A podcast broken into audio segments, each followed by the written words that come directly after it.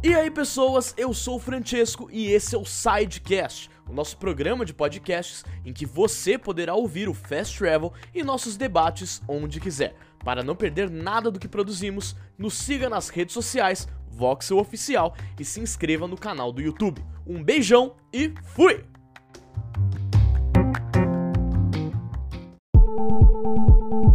Fala pessoal do Voxel, eu sou o Juan e hoje estamos aqui para o Fast Travel de segunda-feira, aquele bem rapidinho, só para falar das principais notícias do final de semana. Então, bora lá! E vamos começar aí com uma notícia não tão legal, uma triste notícia para os fãs do PlayStation 4, né? Ontem, no dia 27, domingo, o Tracker PS Prices verificou que vários jogos da PlayStation Store brasileira tiveram um aumento considerável nos preços, tá, galera? Não foi um aumentozinho pequeno, não. Por exemplo, Sekiro Shadows Die Twice, Shadows Die Twice passou de 229 reais para 274 reais. Control de 249 para 299 e o mais impactante foi o Marvel's Avengers, que aumentou de 249 para 319 reais. Tá? Teve outros aumentos aí, mas esses foram os mais impactantes, vamos dizer assim. Tá bem complicado, né? Bom, infelizmente vamos ter que abrir esse com essa notícia ruim. Bora para a próxima notícia, quem sabe no melhor. Agora uma notícia bem legal para os fãs de Resident Evil.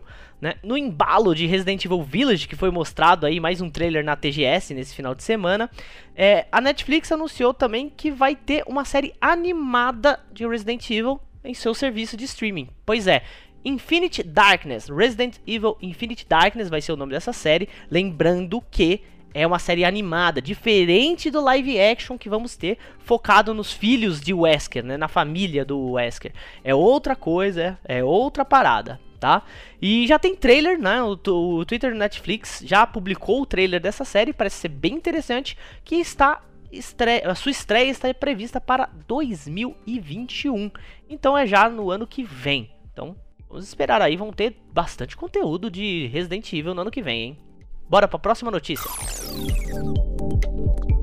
E hoje de manhãzinha caiu o embargo para a publicação de algumas prévias dos primeiros testes do Xbox Series X, né? A imprensa norte-americana já está fazendo alguns testes e um dos pontos mais destacados pelos jornalistas é que é na melhora do loading dos jogos nos jogos retrocompatíveis. Pois é, um Twitter do Shinobi0602 destacou um trecho né, da prévia do site GameSpot Internacional, que faz um comparativo entre os tempos de carregamento do Series X contra o Xbox One X, né, dessa atual geração.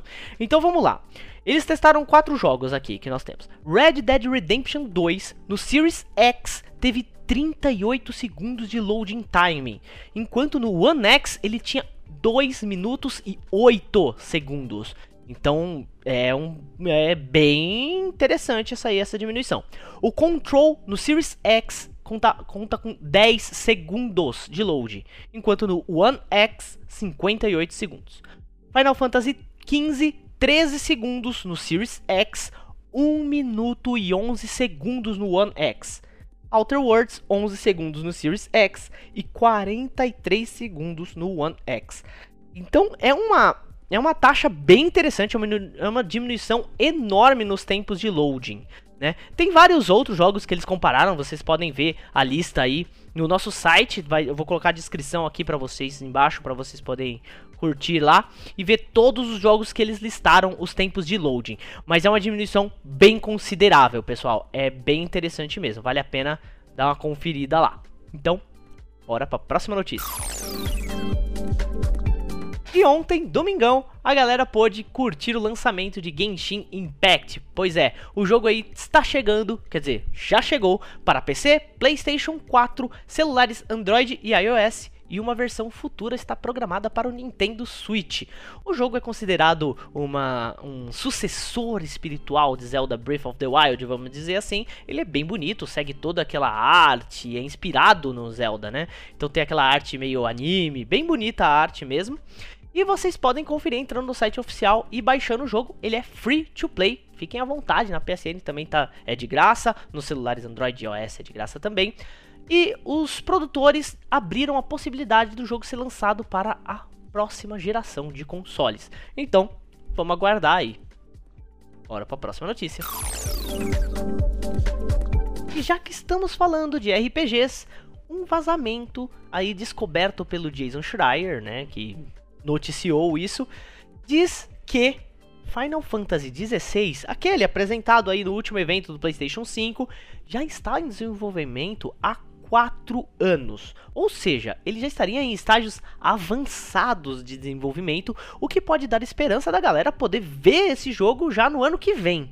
Né? Cinco anos de produção é, é um, um é bastante tempo, então podemos ter esse jogo em 2021. Nada, nada confirmado, escrito em pedra, tá? O jogo vai ser dirigido por Hiroshi Takai e terá a supervisão do estúdio Creative Business Division 3, que é um estúdio da Square Enix. Ele vai chegar para PlayStation 5 como um exclusivo temporário e também vai ser lançado para PC posteriormente. Esse foi o nosso Fast Travel de segunda-feira, aquele bem rapidinho para vocês ficarem ligados no que aconteceu no mundo dos games no final de semana. E bom, fica aqui o meu agradecimento por você que está nos ouvindo pelo sidecast ou assistindo no canal do YouTube. Deixem seu like, se inscrevam no canal e continue com a gente. Eu sou o Juan, vocês podem me seguir nas redes sociais que estão aqui embaixo. Eu vou ficando por aqui. Até a próxima!